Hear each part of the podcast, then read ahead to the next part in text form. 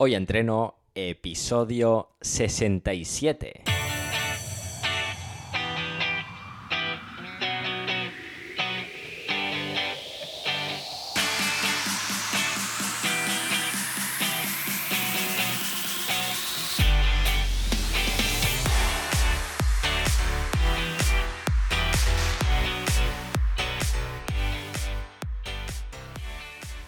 Muy buenas y bienvenidos a Hoy Entreno, el podcast en el que entrevistamos a expertos del mundo de la salud y el deporte. Yo soy Carlos García, especialista en entrenamiento desde casa y en este episodio número 67 vamos a entrevistar a Emi González, especialista en psicología aplicada al fútbol. Pero antes de pasar a la entrevista, hoyentreno.es, cada semana un contenido nuevo rutinas de entrenamiento donde combinamos ejercicios de fuerza con ejercicios cardiovasculares, recetas saludables para que te alimentes con comida real, webinarios sobre mentalidad estoica para que alcances tus objetivos y, en definitiva, todo lo que necesitamos para ponernos en forma desde casa. Dicho esto, vamos a ver qué de sí esta semana. Bien, esta semana hemos publicado una nueva receta para seguir teniendo ideas de alimentación sana en estas épocas veraniegas. ¿Qué más? Recordaros que os podéis suscribir a la newsletter gratuita. Ahí escribimos sobre estoicismo y filosofía de vida. Así que si queréis leer textos interesantes y además estar al corriente de todas las novedades de la plataforma, acceder a hoyentreno.es barra newsletter y suscribiros. También nos podéis seguir tanto en Twitter como en Instagram con el usuario arroba hoyentreno-bajo y en el canal de YouTube. Ahí colgamos todas las entrevistas de este podcast. Y una vez hecha esta introducción, ahora sí que sí, vamos a la entrevista. Esta semana charlamos con Emi González.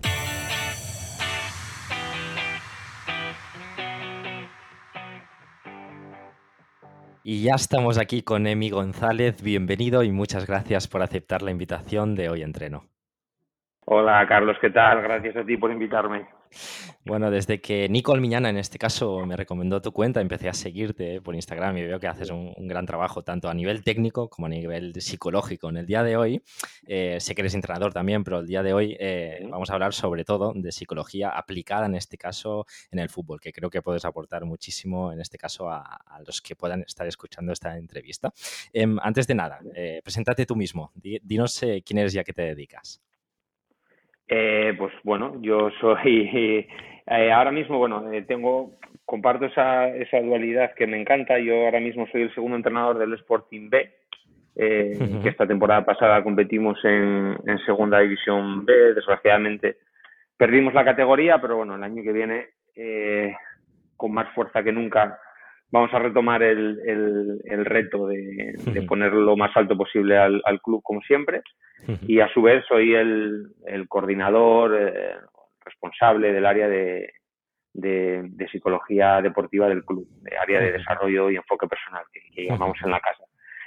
Y luego, pues nada, pues en mi, ya en lo que es mi vida privada, pues tengo un centro deportivo en el que coordinamos eh, la preparación física, la fisioterapia y la psicología deportiva y yo personalmente me encargo ya del, del área de también de psicología. Entonces, bueno, una persona que, que, se dedica a lo que más le gusta. Ese, ese, ese soy yo. Genial, genial, Podríamos decir a alguien que se ha, se ha, currado el camino, pero ahora es como un especie de, afortunado porque trabaja de, de, lo que le gusta y lo, y lo que le encanta.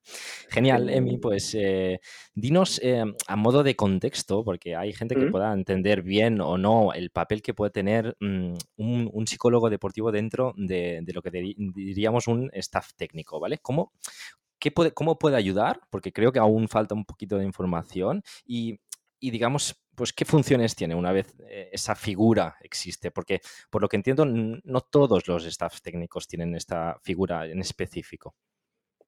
Bueno, yo creo que cada vez más staff técnicos lo van teniendo y si no son los staff son ya los clubes que los tienen integrados en cualquier eh, ámbito y pueden ayudar en algún momento en, en, el cuerpo técnico que sea.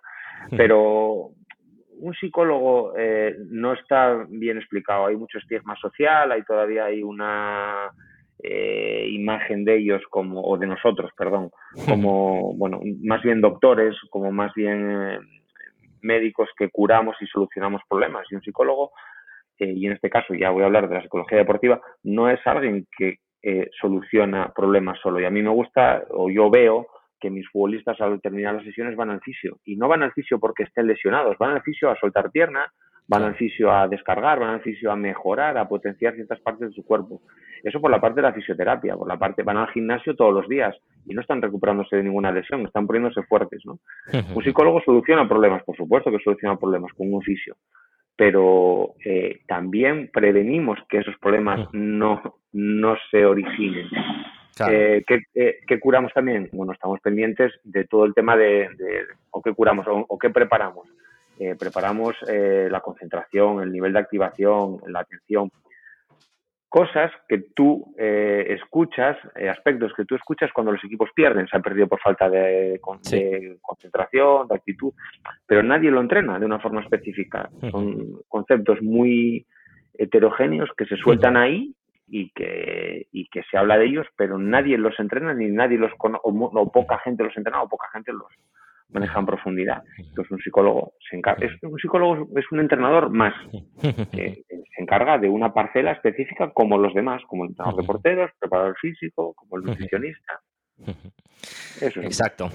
Eh, y cada vez normalizamos mucho más esta, esta figura y además los entrenadores cada vez también creo que, están más abiertos también a, ese tipo de, ayuda. Al fin y al cabo no se puede saber de todo y si se puede saber de todo pues eres, serías un, Leonardo da Vinci en este caso, pero una persona normalmente tienes unas habilidades, tienes unos conocimientos, eh, en este caso técnicos o físicos, eh, pero psicológicos quizás a veces faltan algunas patas y es por eso que creo que es muy, muy interesante pues tener esos lazos, ¿no? Esa, digamos, cohesión con, todo el, grupo, digamos, de, profesionales. Em, súper interesante, súper interesante. Y, cada vez vamos viendo más, más, más de ello. Y, ya, si no están integrados en los propios clubs, incluso profesionales que quieren dar un puntito más en su nivel, buscan, si no, ayudas externas. He visto o he escuchado varios casos. Em, e incluso me ha, venido ahora mismo a la cabeza eh, el documental de Iniesta, lo vino hace mucho, que, bueno, fue una época diferente, ¿no? Porque eso sí que fue un, un, caso más traumático, pero creo que le ayudó también pues, a, seguir creciendo como futbolista. Buscó, en este caso, una, ayuda externa a nivel psicológico y creo que, bueno, al menos dice que, que, que le ayudó muchísimo.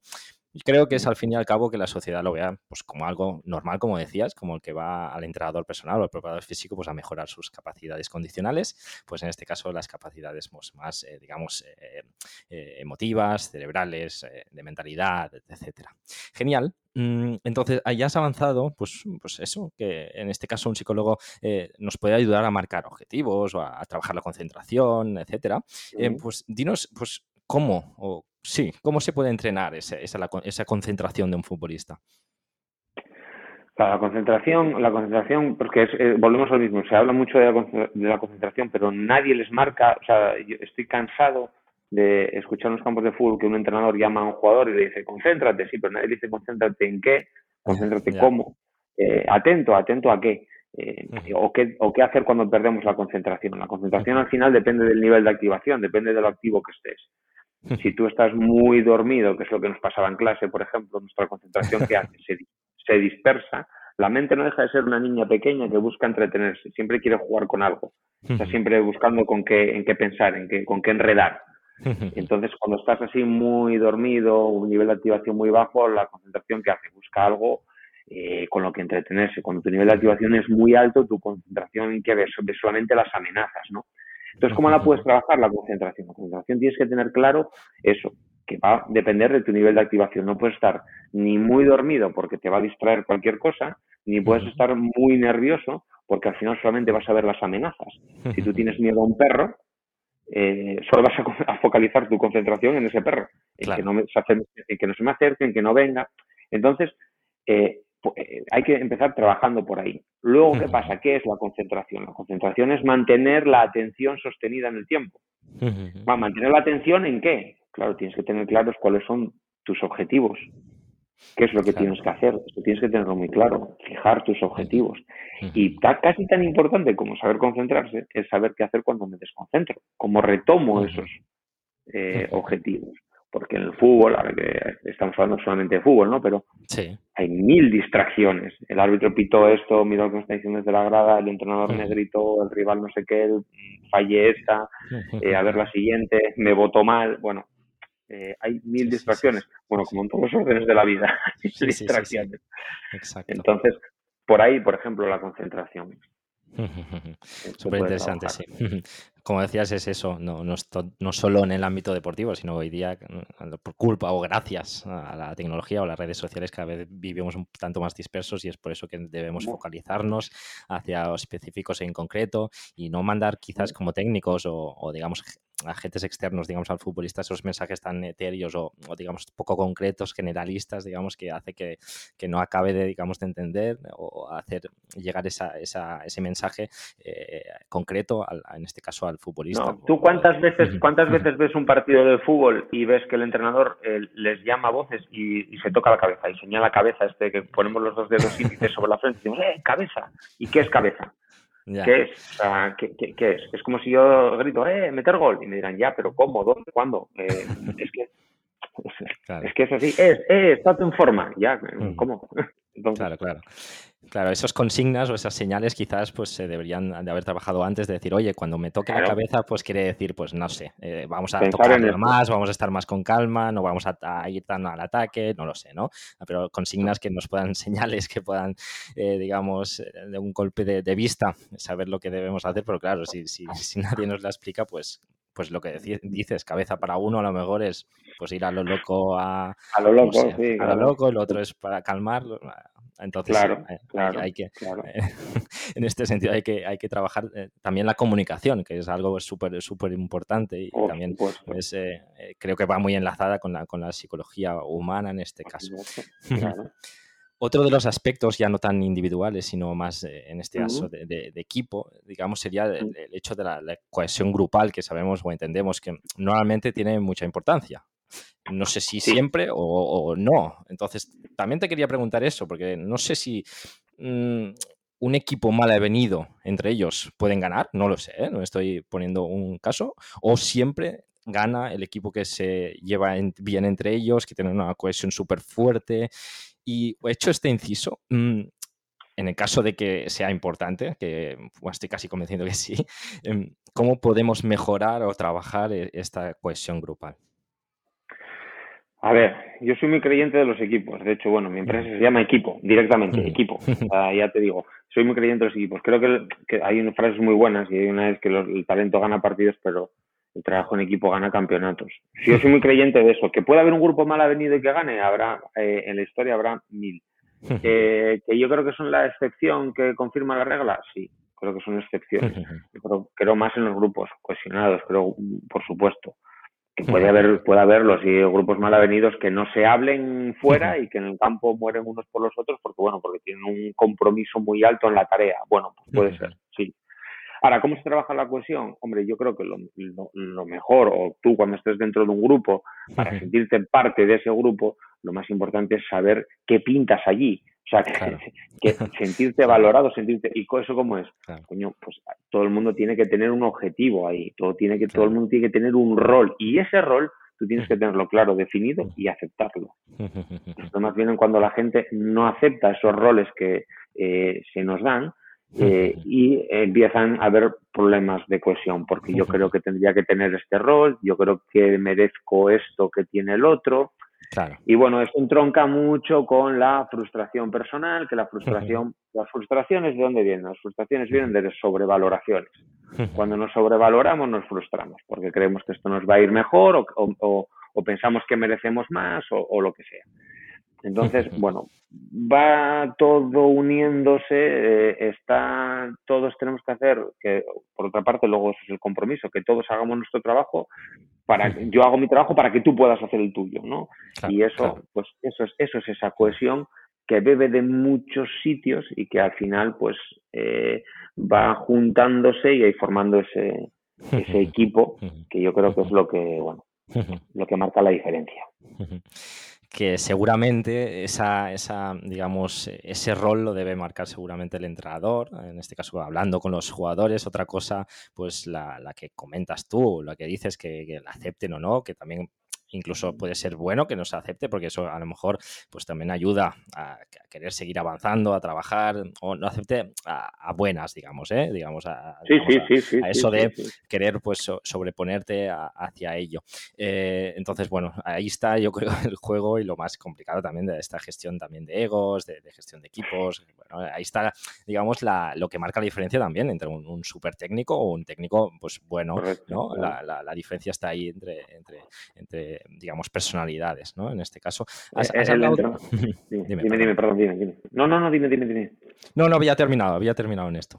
Ah, bueno, te, no, te iba a decir que el entrenador, que, que estábamos hablando de eso, que, que, choca con, lo, con mi otro trabajo, eh, el entrenador es el final que tiene que gestionar todo eso, pero además es que el entrenador es el, el único que está en el lado débil de la cuerda, es el, por, por el lado que se rompe la cuerda. O sea, que es, bailar en el, alambre continuamente. Tienes que gestionar todos esos egos sabiendo que eres eh, el, prescindible más rápidamente. sí, sí, sí. Es así. Ser entrenador es muy complicado. Es muy, difícil, muy, muy, muy difícil. Es, la persona más débil en ese sentido porque la más fácil de cambiar también, no, no la plantilla, ya se suele comentar eso, ¿no? Lo más fácil para una directiva, un, un presidente es pues echar a un entrenador. Pero también en ese sentido, igual que hablábamos de que el psicólogo deportivo cada vez se ve más, yo creo que la figura del entrenador cada vez está más valorada en el sentido, voy a poner un ejemplo ahora, justamente este verano, creo que ha sido el Bayern de Múnich, ha pagado 20 millones o, 30 por, un, por eh, una cláusula de restricción de un entrenador, que eso creo que ha sido una cosa que nunca había sucedido. ¿Eso qué, quiere decir, bajo mi punto de vista?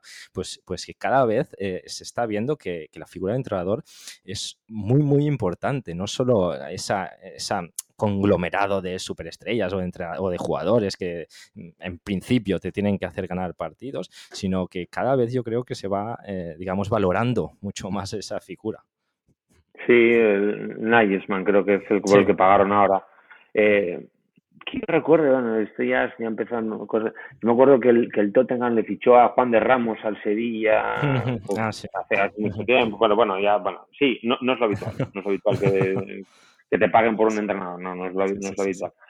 Pero sí, que, yo creo que cada vez va ganando más peso el, el, el, el tema de, la figura del entrenador. Aquí en España, pues aquí aquellos choques Guardiola-Mourinho eh, era, era la salsa, era brutales, ¿no? Y sí, que yo creo que ahí fue ganando eh, peso el papel del entrenador como estratega, como, como controlador, como eh, líder, eh, para calmar todos esos egos. y sí, que, bueno, ahí está el tema, que bueno, que cada vez cobran más. los entrenadores, pues me tuvo ahora lo que lo que ganan, ¿no? Y es que además también cada vez, como tienen más gente al mando, pues entonces, bueno, claro cuerpo técnico ahora son claro, 15 personas. Entonces, bueno, un coordinador de mucha gente, sí. Sí, sí, sí, sí. No, no, es una figura, pues, eh, digamos, que se debe, digamos, valorar. Estupendo, seguimos adelante. Has hablado de, de, un aspecto que es muy importante bajo mi punto de vista, ¿eh? que es el compromiso y el sentido de pertenencia. Yo tengo una súper admiración, sobre todo, de los de sobre todo en, los, en clubes del norte de España, que, puedan parecer, pues en principio que dices, hostia, eh, ¿cómo pueden llegar a, realizar esas hazañas? ¿no? Tienen muchos, seguramente, muchos eh, jugadores nacidos de, casa, que, nacidos que tienen familiares, amigos, que han soñado en estar ahí. Eh, yo creo que tiene un componente muy, muy de eso, muy de, fuerza, ¿no? De, digamos, un pequeño Asterix y Obelix, ¿no? De a veces, de, pues me viene a la cabeza el Leibar, por ejemplo, lo que ha hecho llegar hasta ahí arriba y dices, joder. Entonces, dicho, esto, em, ¿qué, pasa? Cuando, cuando vienen muchas, eh, digamos, jugadores de, fuera, eh, o, tú te, eh, te dan una, plantilla nueva, que ha venido una gran parte de, gente de, fuera, ¿cómo, entre comillas, rápidamente, que creo que es muy difícil, pero puedes decir, hacerlos, digamos, eh, no sé, sentir esos colores o estar ahí, que es, es un plus, ¿eh? yo creo que es un plus. Yo, yo que soy del Barça, ¿eh? y yo creo que el Barça siempre que ha estado en el punto más álgido es cuando pues, ha tirado de, de, Puyol, de gente de... joder, dan, siempre un plus, dan siempre un plus, que, eso es, es, básico y que la gente a veces no lo, no lo ve, pero los canteranos son muy, muy importantes para mí. ¿eh? Sí, yo que te voy a decir, yo trabajo, trabajo en una cantera. Te no, la cantera, para mí la cantera es, es fundamental. Y es lo que tú dices. Yo no soy ni del Barça ni del Madrid, ¿eh? yo soy del Sporting. Y siempre he sido del Sporting y solo del Sporting. Y en mi casa, mi padre, mi, todo el mundo es del Sporting. Y el sueño de todos es, bueno, pues ¿qué te cuento? Yo ahora que me levanto todas las mañanas y pongo ese escudo en el pecho y voy a trabajar. Pues para mí es un orgullo y me siento Superman, que voy por la calle prácticamente apartando a la gente, ¿no? Pero sí, yo, bueno, eso de los canteranos, y yo pongo mucho el ejemplo de Puyol, porque al final Barcelona sigue teniendo uno de los mejores jugadores del mundo, que es, Messi, pero no ganan una Copa de, Europa desde que no estaba Puyol. Bueno, ganaron una con Luis Enrique que no estaba, pero recordar, pero mm, mm, eh, ese sentimiento al Barcelona, pues eh, sí, esa, eh, le vino muy bien ese sentimiento de pertenencia, esa identidad pues de los Valdés, de los, de los Puyol, Xavi, Iniesta, pero además de toda la, toda la cantera que tenían ahí, ¿no? Eh, el sentimiento de pertenencia, para adquirirlo así rápidamente, el sentimiento de pertenencia lo puedes conseguir de dos maneras. Una cosa que es, una forma es poniendo en valor eh, lo propio, es decir, eh, nuestros símbolos, nuestra identidad, nuestra historia, nuestros colores, que la conozcan, que sepan a quién están representando y por qué lo están representando y que bueno, pues en algún modo se puedan sentir ellos también representados. Y la otra forma es eh, generar un enemigo externo. Todos tenemos un rival, ¿no? Todos tenemos un, derby, ¿no? Entonces al final es eso, o poner en valor lo propio o conseguir un enemigo externo que sea común. Entonces, tú y yo estamos contra ese, pues nada, tú y yo somos amigos. Y eso, eso, pues son dos formas de conseguir ese sentimiento de pertenencia, con lo propio o, con lo externo. Claro, súper súper interesante, sí. Además, los, lo que se suele... No, no, no, tenía pensado hacerte ninguna pregunta sobre los capitanes, pero también seguramente pues que acojan la gente de que ya lleva unos oh. años ahí, que acojan a esos jugadores que están de fuera, pues que los sacan a cenar o a restaurantes, que los, eh, digamos, hagan vivir la ciudad, el club, pues un tour por el, por el museo, que vayan a, a ver el primer equipo, bla, bla, bla, bla. Hay muchas muchas cositas que se pueden hacer y es por eso que la figura del, capitán también es, es muy importante. Habla Mm, que para ti que debería tener un, capitán, digamos, 10? un capitán 10 lo que más tiene que tener pues es seguramente ese sentimiento de pertenencia. Porque al final él es un entrenador que juega, o sea, es eh, eh, el, capitán, eh, volvemos a lo mismo, ¿no? hablamos de muchas palabras, eh, tú le preguntas a cualquiera que es para ti ser capitán y te dirá, bueno, es un orgullo, es una responsabilidad y demás, pero le, has comentado que, primero, qué significa la responsabilidad o segundo, cuáles son sus responsabilidades, pues seguramente no.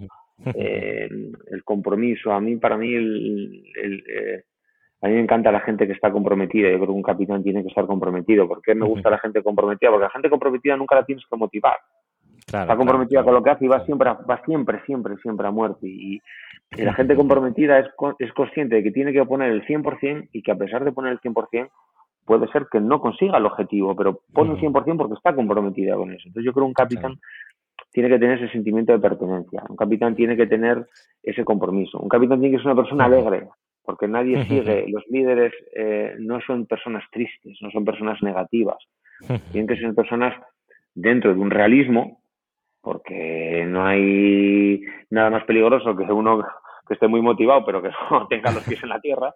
Claro. Pero, pero que sean personas alegres, que sean personas optimistas. En toda empresa con éxito hay más comentarios positivos que negativos. Entonces yo creo, yo creo en eso, creo en ese, en ese liderazgo. Cuando yo ejerzo ese papel de líder que ejerce un capitán, bueno, pues al final intento trasladar todos esos esos valores, esos baremos eh, en mi persona para, para, intentar contagiar. Creo que también tiene que tener ese punto de contagio al exterior, ¿no? sí, sí, sí, de, que me sigan, ¿no? Bueno, pues de que si, de que si un un capitán pone música y se pone a bailar, tienen que bailar todos porque contagia a los demás, por decirlo de alguna forma. Sí, sí, sí. eso es eh, para mí un capitán. Súper interesante, sí. Eh, eh, digamos, esa capacidad de hacer y arrastrar, digamos, al grupo. Genial. Em, creo que medio lo has avanzado al inicio de la, de la entrevista, pero dinos, hay diferentes estadios, porque he visto también algunas publicaciones tuyas de Instagram que hablabas de eso, de los estadios, digamos, de un estado mental idóneo, ¿no? Em, cuál es eh, el, digamos, el punto para rendir al máximo sin sobrepasarnos, digamos, de, digamos, de motivación o, de, o, de, o no lleguemos. Bueno, eh, es eh, lindando con la confianza, pero sin, pero sin estar confiado. Eh, con ese pequeño estado de alarma, esa pequeña inquietud que, que, a ver, como te digo, que no te haga estar con la seguridad de que algo va a pasar, ¿no? Ese pequeño estrés que te haga liberar esa adrenalina. Bueno, yo sí, lo que comentas, bueno, es una, es una recta que suelo ponerles a los deportistas, que el primer punto es tener miedo. Bueno, pues si tengo miedo, pues, eh, eh, eh, lo reconozco, bien, tengo miedo, pero ¿qué va a marcar mi, mi, mi, característica como deportista? Es lo que hago a partir de tener miedo. Todos tenemos miedos, pero superarlo eso es ser un valiente. Entonces, decía hay una frase de John Wayne que todos los jinetes, todos los vaqueros tienen miedo, eh, pero el valiente se, sube al caballo, ¿no? Pues, pues esto es igual, ¿no? Entonces, miedo, bien. Siguiente punto, ansiedad, pero bueno, la ansiedad tampoco la queremos. Entonces, un punto entre la ansiedad y la confianza, más cerquita de la confianza, más cerquita de la confianza, pero sin estar confiado 100% del tema. Y luego ya lo que nos pasaríamos sería la complacencia, que es el, bueno, es que esto está chupado y porque porque en el fútbol, si vas así, eh, partido fácil, semana difícil. Eso yo lo tengo muy claro. Partido fácil, semana difícil.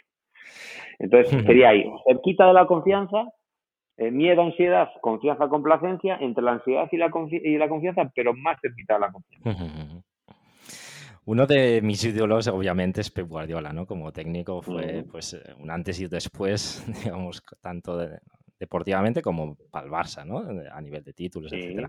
Y una de las cosas que hacía, que podía parecer, digamos, enfermiza desde fuera, era pues eh, un pre, una previa de un partido de, digamos, contra un segunda B, un tercera en Copa del Rey, empezaba a decir las fortalezas que tenía un delantero Pepito tal que nadie conocía, Pepito Juan, el, lateral zurdo que sube no sé cuántos, ponía ahí en, en valor y en atención a los jugadores y les ponía pues ese plus que, que obviamente eh, internamente eh, puedas eh, saber, digamos, interiormente que eres superior, pero sin faltar, digamos, nunca, digamos, al respeto, en este caso al rival, y tener siempre ese plus de, saber que puedes eh, perder y ese, es, el, eh, digamos, lo que realmente va a hacer que, al final alcances esos resultados. Estábamos hablando ahora de casos muy, muy alejados ¿no? de, lo que serían tus rivales, pero también puede ser en tu misma liga, unos, eh, los mm. equipos que están a la,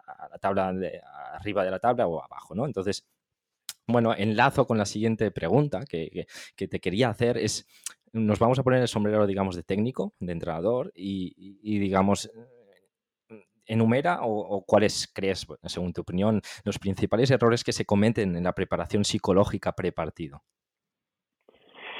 Mira, eh, lo que comentabas antes es, muy interesante. ¿no? Guardiola es, que revolucionó todo, revolucionó todo al punto de que vas a jugar un partido con amigos y abres los centrales tú para jugar, porque cambió y sí, eso de las fortalezas eh, lo hace fenomenal porque no hay nada, o sea, e, está demostrado eh, para un entrenador las semanas más difíciles, más difíciles cuando sus jugadores creen que el partido es fácil. Entonces por eso Guardiola intentaba como meter un poco de miedo, mantener alerta, ojo que estos son buenos, las fortalezas de los rivales. Hay una muy buena de Mourinho que él decía eh, que él reducía el espacio de, de, los ejercicios para que los jugadores no les saliesen, estuviesen incómodos y, oye, alerta, que no, suele hacerlo.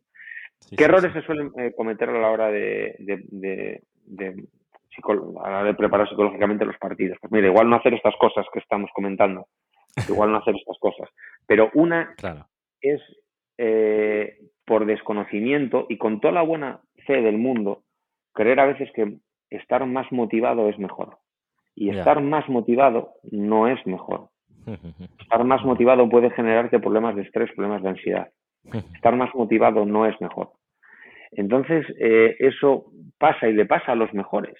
Que antes de un partido eh, o de una final de lo que sea, poner un vídeo motivacional, porque tú lo que estás consiguiendo ahí es sacar al jugador de su nivel de activación óptimo y lo estás sacando a niveles de activación muy altos que lo estás poniendo nervioso.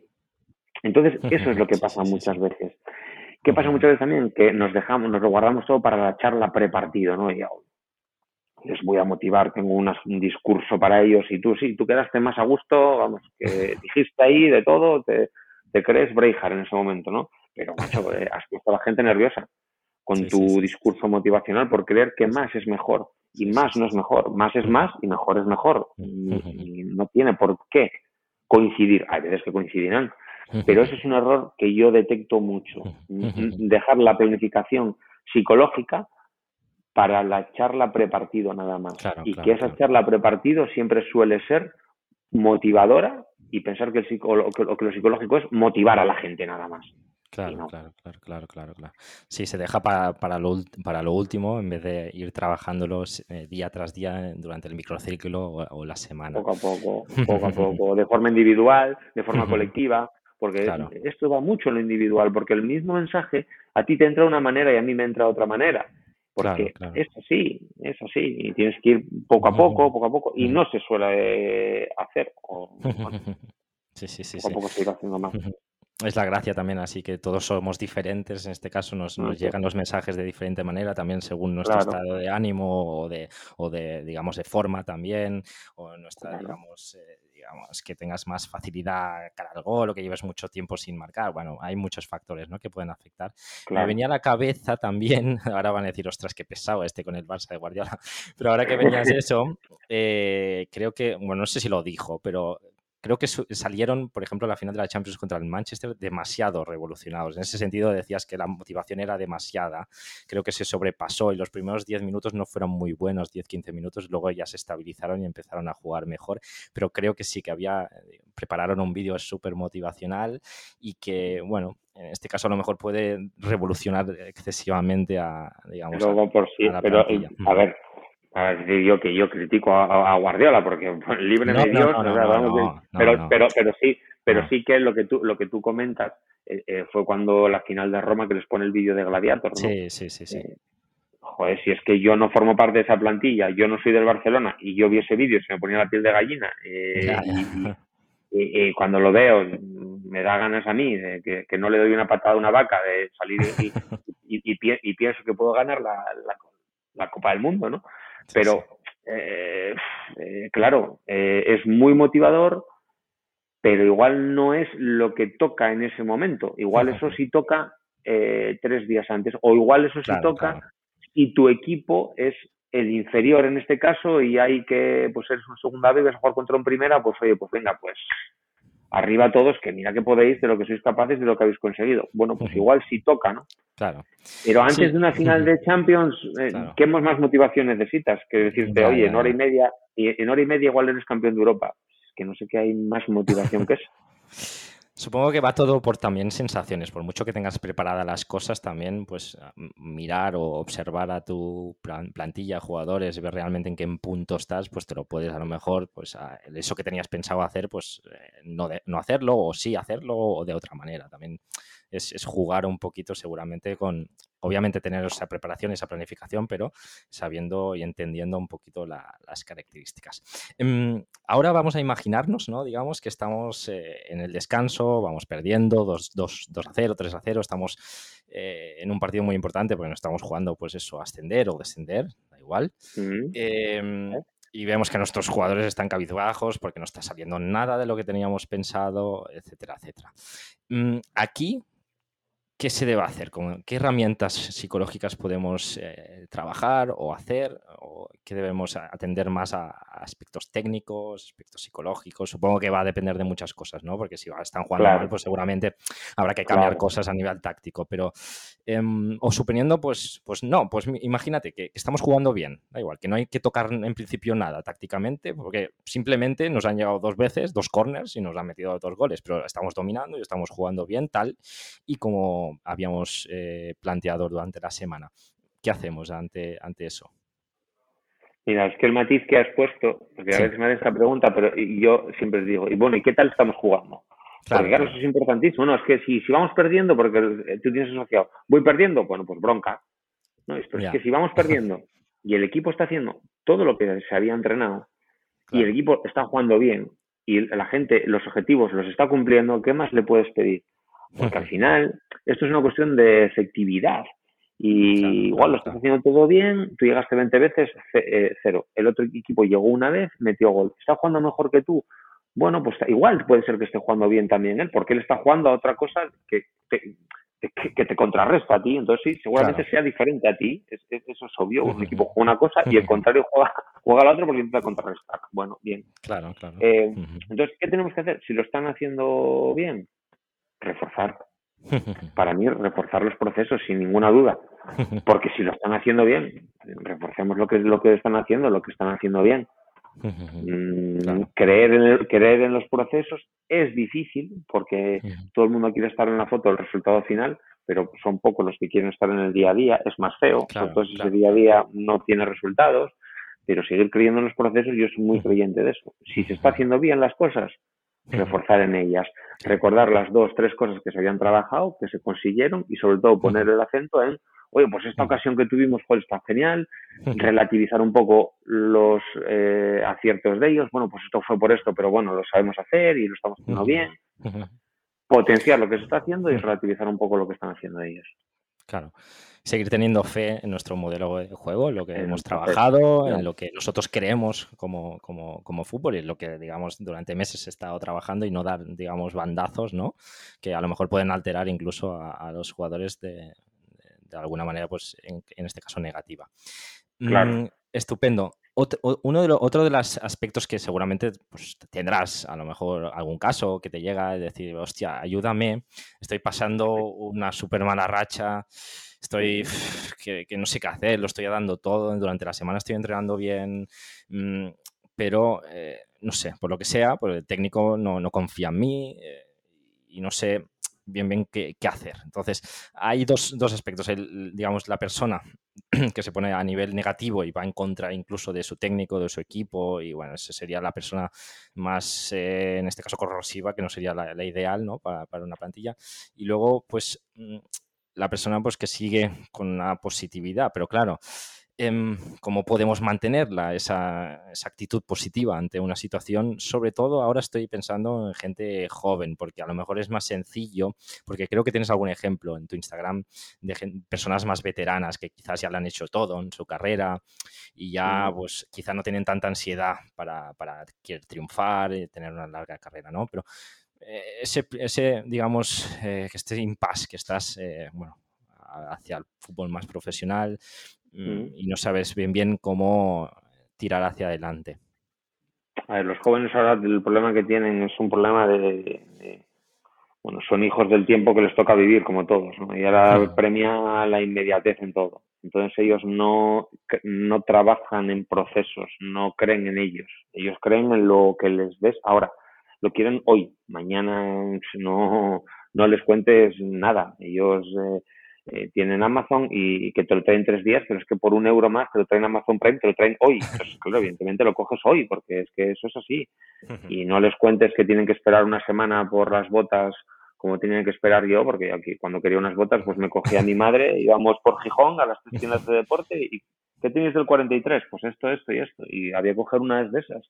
Ahora tienen la que quieran, en la puerta de casa, en el color que quieran, con la bandera y el nombre. De... Entonces, tiene una inmediatez en todo que no les cuentes a ellos nada. Y más si les toca ser, eh, ser suplentes, porque además eh, distinguen mal que, con qué verbo dicen eh, soy suplente. No, no eres suplente. No confundas tú, tú estás hoy de suplente, pero no eres suplente. Tú eres, tú eres Carlos y yo soy Emi. O sea, esto es lo que yo soy. no, no asocies la, la, identidad deportiva con la identidad personal, pero es que eso también lo mezclan mucho, porque el bueno, desde pequeño, es popular, todo el mundo se quiere juntar a él, todo el mundo quiere jugar, todo el mundo quiere jugar con él, todo el mundo lo quiere en el equipo. Al malo, nadie lo quiere elegir, es el último, es un poco el apestado. Entonces, es raro que no, no juega bien, ah, nos reímos de él, te burlas de él. Al final es, es una crueldad.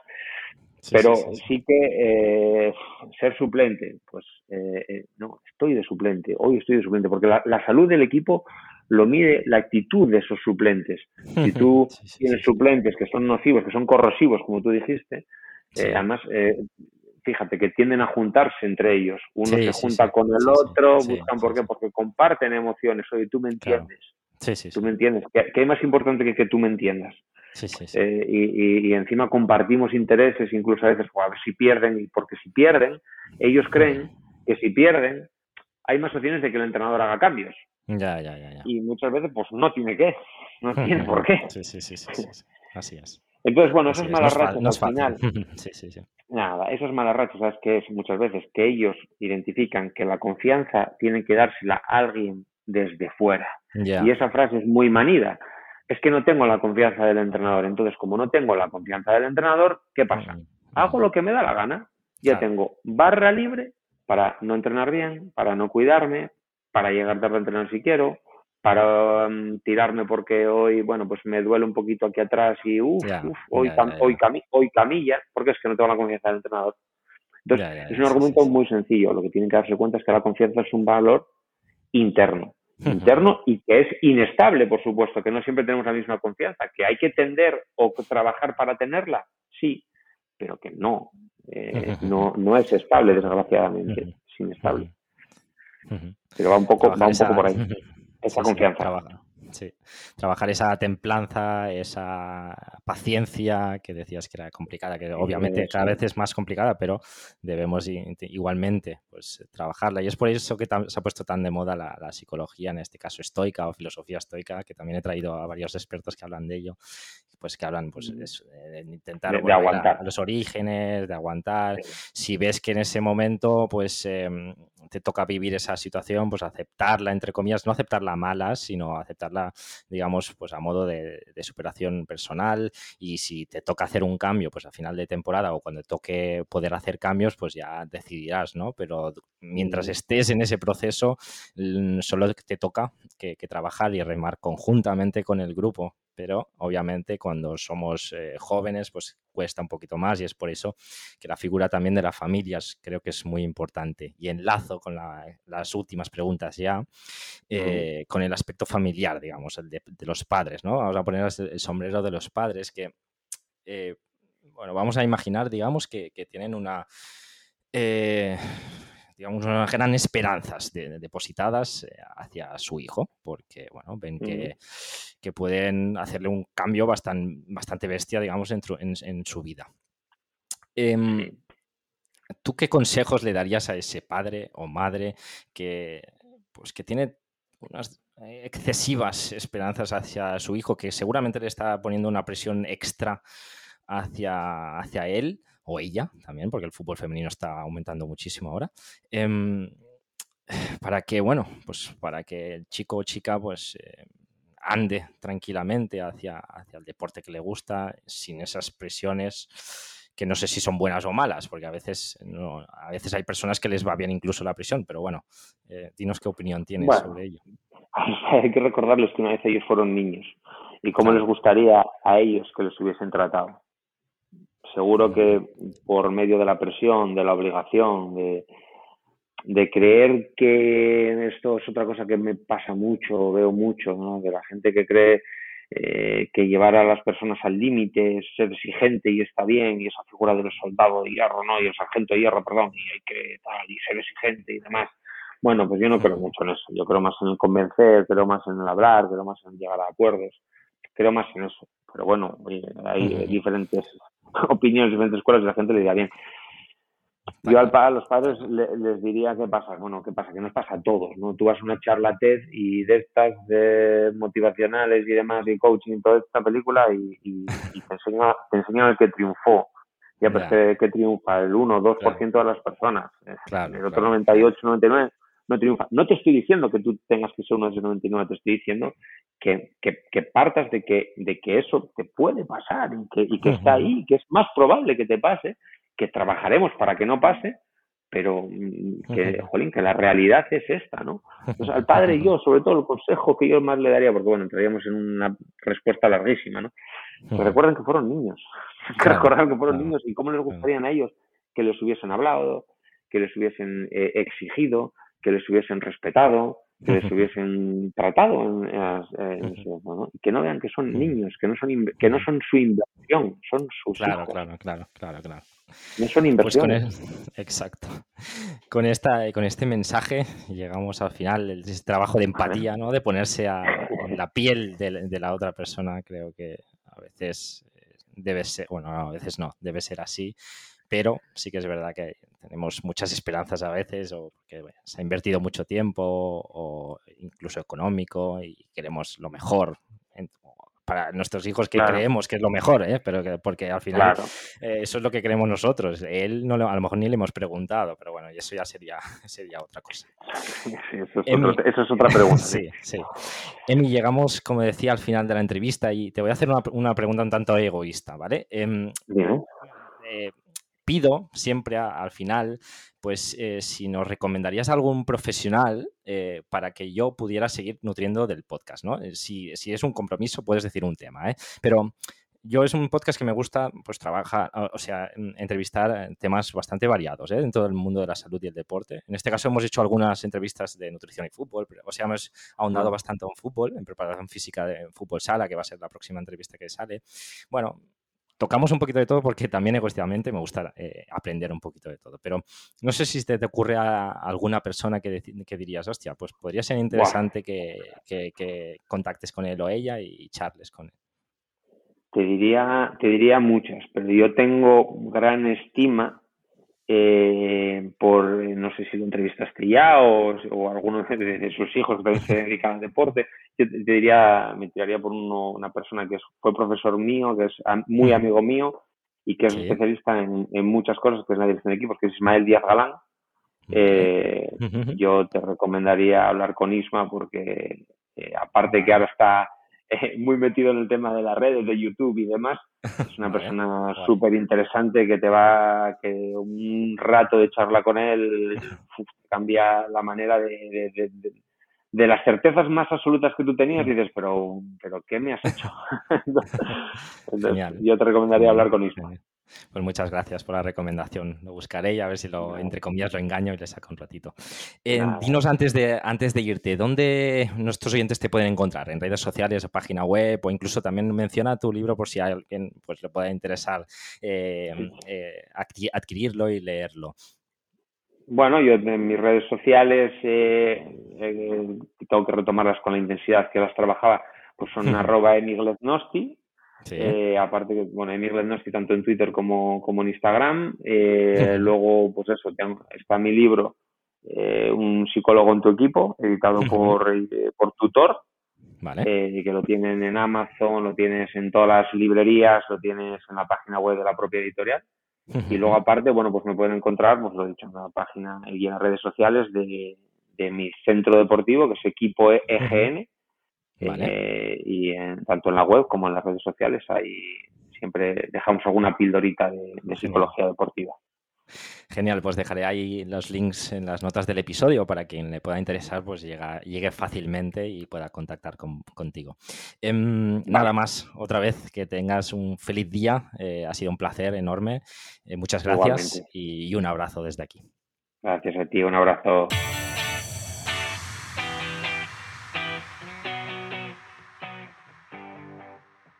La mente humana, la psicología en general, siempre es algo que me ha llamado mucho la atención. Pero si además lo mezclamos con deporte, es una combinación fascinante. En este caso, Emi nos ha hecho una clase magistral de cómo afrontar diferentes situaciones que nos podemos encontrar en el alto rendimiento deportivo, y más concretamente en el deporte rey, el fútbol. Como hemos podido escuchar, la figura del psicólogo deportivo está cada vez más integrada en los clubes, ya que son muchas las herramientas psicológicas que debe tener un futbolista para tener éxito. Y dicho esto, espero que te haya gustado y servido la entrevista. Y si es así, te animo a que nos dejes una reseña positiva en la plataforma que uses, ya sea desde iVoox, iTunes o Spotify. De esa manera, muchas más personas tendrán la oportunidad de descubrir este podcast. Por último, decirte que si accedes a hoyentreno.es te puedes unir a nuestra comunidad. Nada más por hoy. Espero que tengáis un gran día y nos escuchamos la semana que viene. Hasta luego.